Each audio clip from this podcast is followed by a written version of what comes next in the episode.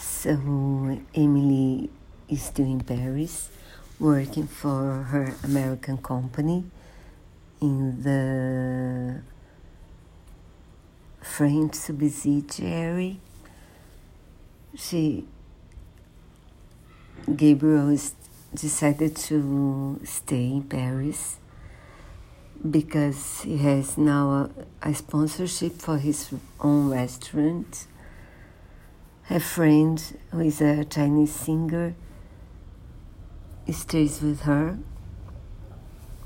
Gabriel's ex boyfriend is very upset about their staying, they being together, but things happen. She meets a, a new guy in her French school you know, it's more of the same, but Paris is so pretty, and the characters are nice. I still think it's fun. Not that good series, but anyway, I enjoyed seeing it once more. Another season, maybe I'll keep seeing it.